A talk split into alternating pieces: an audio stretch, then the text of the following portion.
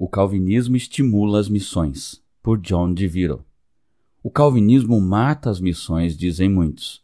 Afinal, se Deus já escolheu alguns para salvar antes da fundação do mundo, deixando outros para serem condenados, então por que nos incomodaríamos pregando o evangelho às nações?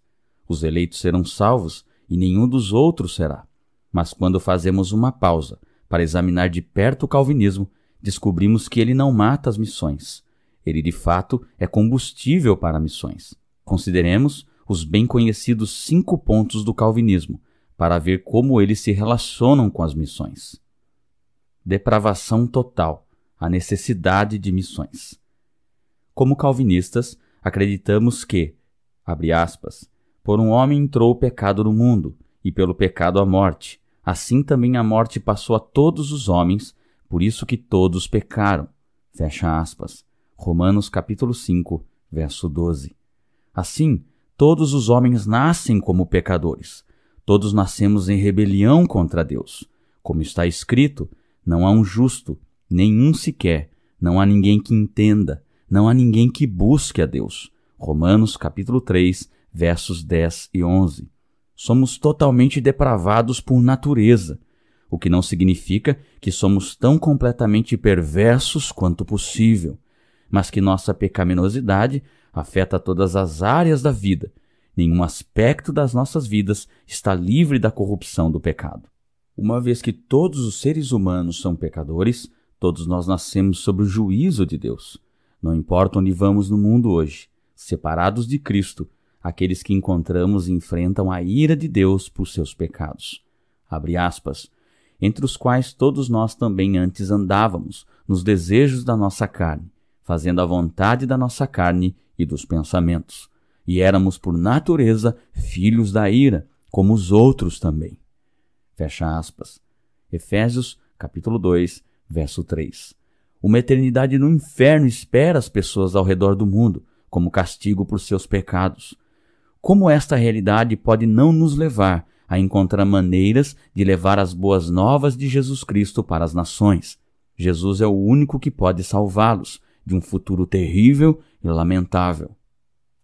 Eleição incondicional, a esperança através das missões. Porque Deus não tem prazer na morte dos ímpios, mas chama os ímpios para que se convertam do seu caminho e vivam. Ezequiel, capítulo 33, verso 11. Ele predestinou um povo para a adoção de filhos por Jesus Cristo, de acordo com o beneplácito de sua vontade. Efésios capítulo 1, verso 5. A escolha de Deus, ou eleição, de um povo para manifestar a sua graça foi incondicional, já que não há nada em nós como pecadores que faria com que Deus nos amasse. 1 João, capítulo 4 e verso 10. Os eleitos de Deus são uma grande multidão que ninguém pode contar, de todas as nações, tribos, povos e línguas. Apocalipse, capítulo 7, verso 9. E ele escolheu essa grande multidão para receber a sua gloriosa graça. É com essa certa esperança de sucesso nas missões que os calvinistas vão às nações proclamando o evangelho de Jesus Cristo.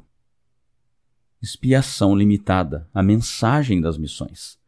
Deus o Pai dá o seu povo eleito ao seu Filho, Jesus Cristo, para que todos os que veem o Filho e creem nele possam ter a vida eterna. João capítulo 6, verso 40.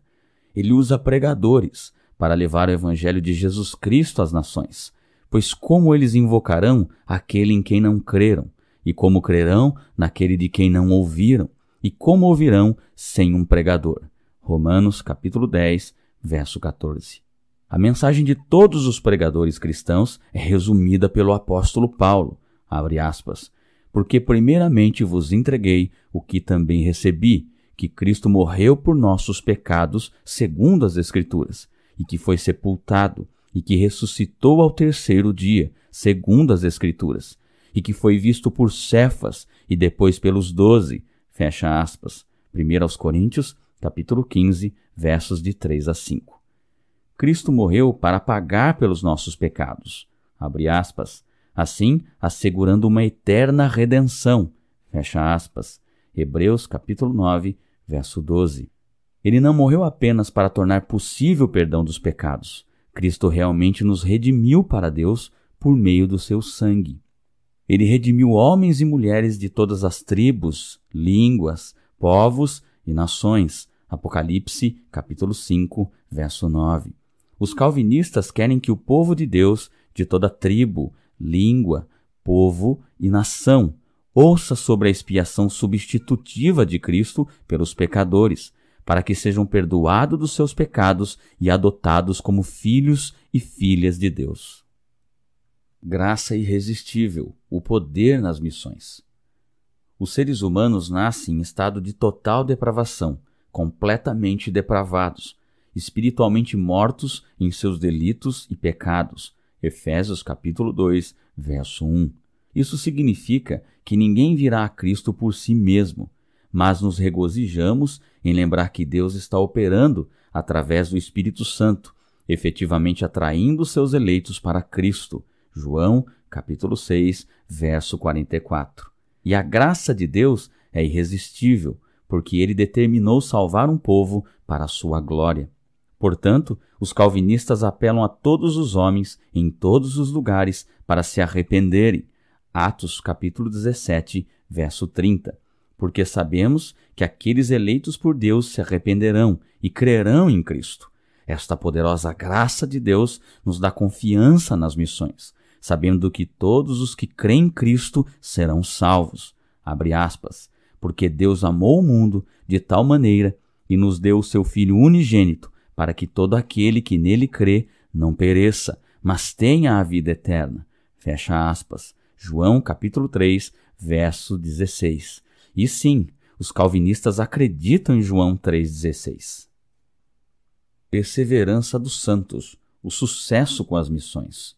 Finalmente, os calvinistas descansam por saberem que o nosso trabalho missionário será finalmente bem sucedido, pois a palavra de Deus não retornará vazia a ele, mas cumprirá o que lhe apraz.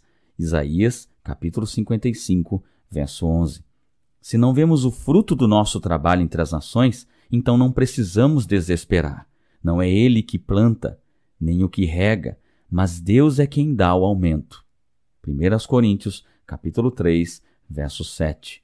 Ao mesmo tempo, sabemos que Deus está agindo e atraindo as pessoas para si mesmo. Então continuamos a proclamar as boas novas, confiando nele para remover os corações de pedra e dar corações de carne. Ezequiel, capítulo 36, verso 26. Além disso, quando as pessoas em todo o mundo nascem de novo, reconhecemos que aquele que começou uma boa obra nelas a completará. Filipenses, capítulo 1, verso 6. Deus nos apresentará irrepreensíveis diante da presença de sua glória, com grande alegria. Judas, verso 24. Portanto, aguardamos com expectativa o dia em que nos uniremos com os nossos irmãos e irmãs em Cristo de todo o mundo, louvando nosso Senhor pela redenção que ele realizou na cruz.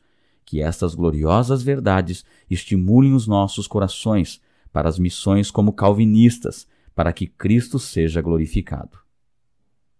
Você ouviu O Calvinismo Estimula as Missões, por John DeVito traduzido e publicado pelo site oestandartedecristo.com, narrado por Fábio Nascimento.